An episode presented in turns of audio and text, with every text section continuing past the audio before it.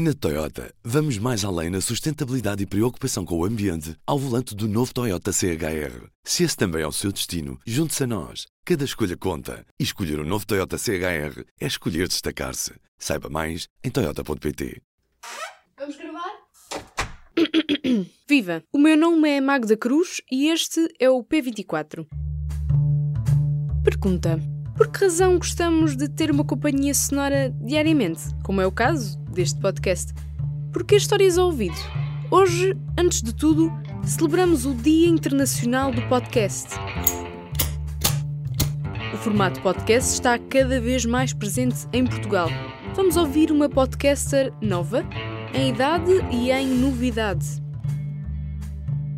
Olá, o meu nome é Inês Afonso, o meu podcast chama-se O Fred e Inês Falam de Coisas. O Fred e a Inês no Instagram, Tal o Fred e. Inês falam de coisas no Facebook. Quanto tempo tem o podcast? Fizemos dois anos agora, neste Muito no bem. início deste verão. De forma geral, como é que nasce um podcast? Eu acho que fazem podcast porque as pessoas gostam de conversar e as pessoas gostam de partilhar opiniões e histórias e experiências. Acho que é, é muito daquilo que que está no, no cerne do nosso ser enquanto humanos e eu acho que é daí que, que nasce o meio do, do podcast, tal como qualquer outro meio de transporte ou veículo de comunicação, na realidade. Alguém que tem alguma coisa para dizer e que quer partilhar essa coisa com, com as pessoas e arranja o formato que melhor lhe parece, eu acho.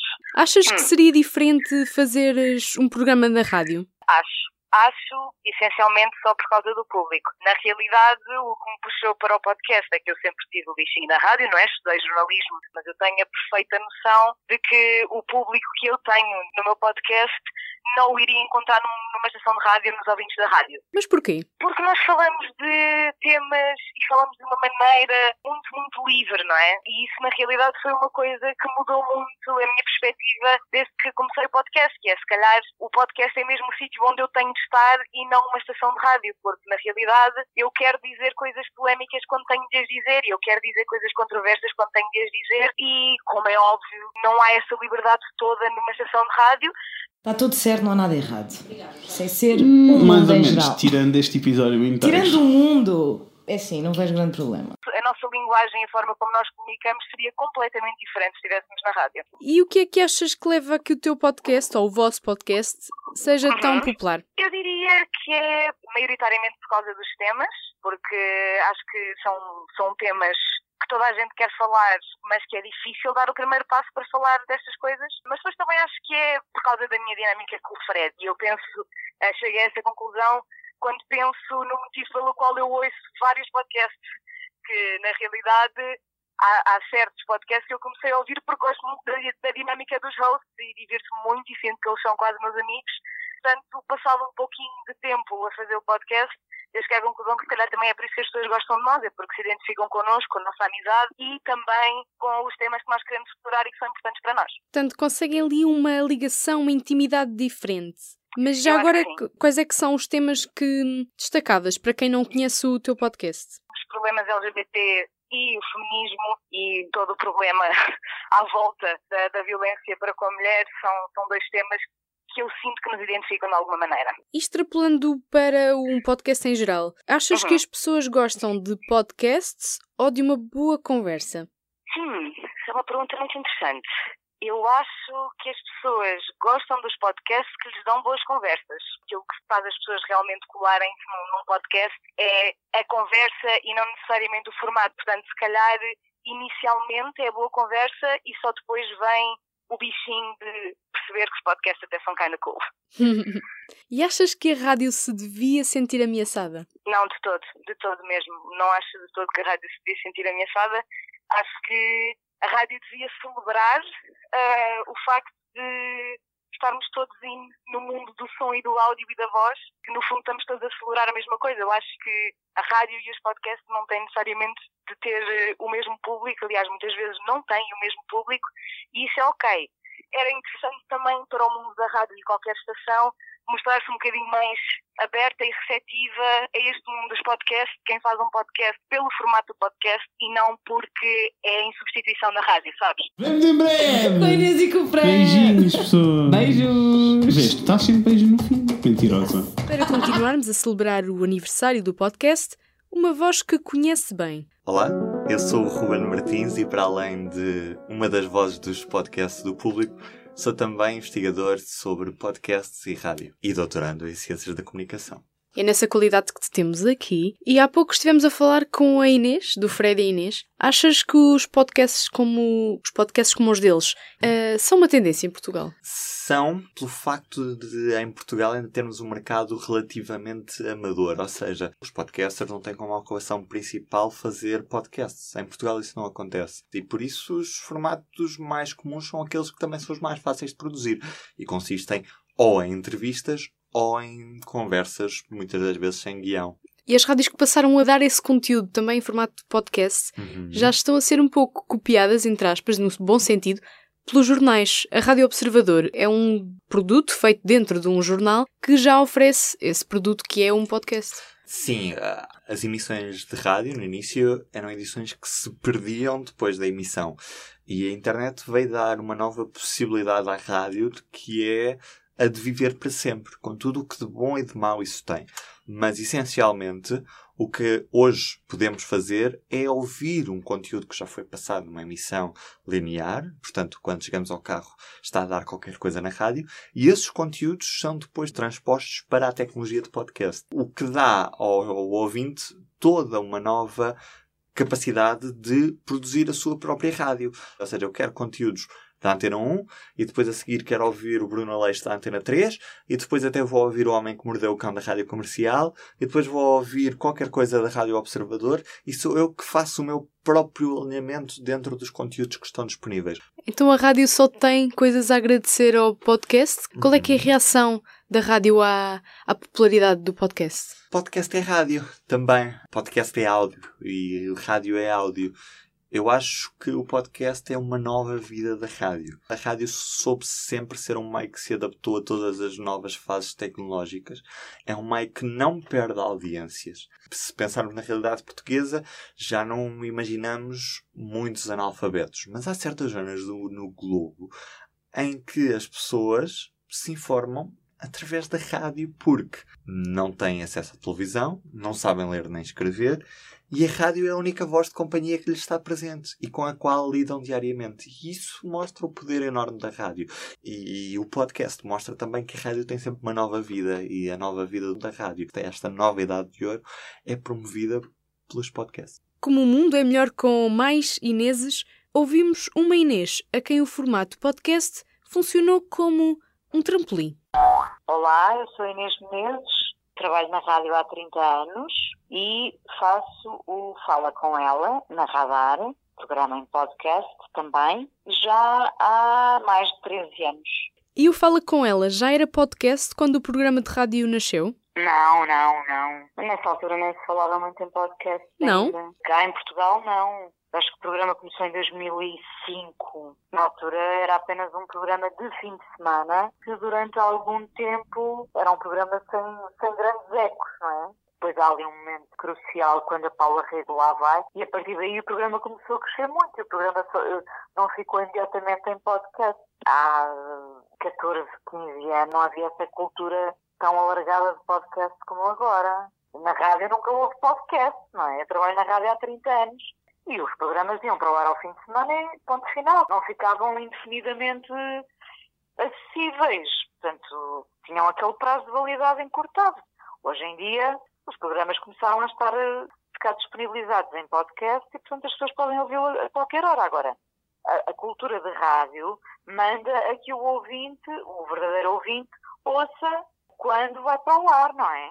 Portanto, o podcast também marca, se quiser, um, um tempo diferente daquele que estamos a viver hoje em dia. Que é, as coisas já não são acompanhadas ao momento, podem ser depois acompanhadas mais tarde. É, Podem ser revisitadas. Sim, foi isso que passou a acontecer neste nosso século XXI. Nós escolhemos quando queremos ouvir. No caso deste meu programa, começou a estar disponível, já não sei quando, em podcast, e aí sim passou a ser muito mais ouvido, não é? Porque a Radar é uma rádio que emite para a Grande Lisboa, logo, as pessoas podem ouvir na internet, mas as pessoas não têm nada a ver com o espectro da Radar. Eu também trabalho na Antena 1, não é? E o que aconteceu, por exemplo, foi ouvintes da Antena 1, mais velhos, com, com outro gosto musical, passaram a ouvir o Fala com ela no podcast. O podcast é- tem essa, essa mais-valia, não é? Torna-nos mais eh, acessíveis, mais abrangentes. Passei- Eu passei a ser um antibiótico do largo espectro. Passei a chegar a muito mais gente. Há muitos mais doentes só. de podcast. Muito mais doentes, sim. Então, se olharmos de, de longe para o que é o podcast, no fundo é uma ferramenta? É, é só isso mesmo. É uma, um- É um É trampolim. um gadget, é uma espécie. É um trampolim, sim, é um, é um braço, é um braço armado de rádio. Então, no fundo, quando grava as entrevistas, Uhum. imagina alguém ouvi-la no carro ou, ou do outro lado do país, agora em podcast. O programa, desde o início, tinha este tipo de ecos. As pessoas, eh, portanto, acabaram ao sábado à uma e as pessoas mandarem mensagens a dizer tinha que ir não sei onde, fiquei no carro a ouvir até à uma.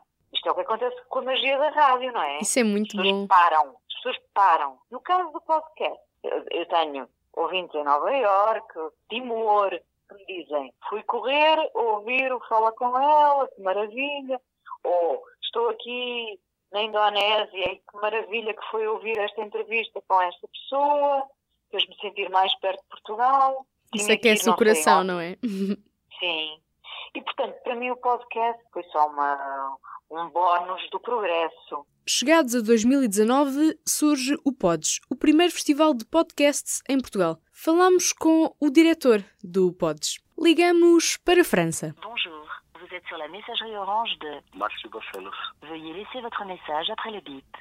Bonjour, Márcio. Bonjour, bonjour, ça va? Ça va bien et toi? Tá bem, podemos continuar em português. Sim. Márcio, diz-me, porquê é que precisamos de um festival de podcasts em Portugal agora? Se calhar precisámos do Festival de Podcast já há algum tempo. eh, e é curioso a quantidade de pessoas que ainda acha surpreendente que estejamos a organizar um festival, tendo em conta que é uma coisa que muita gente eh, frequenta e que conhece.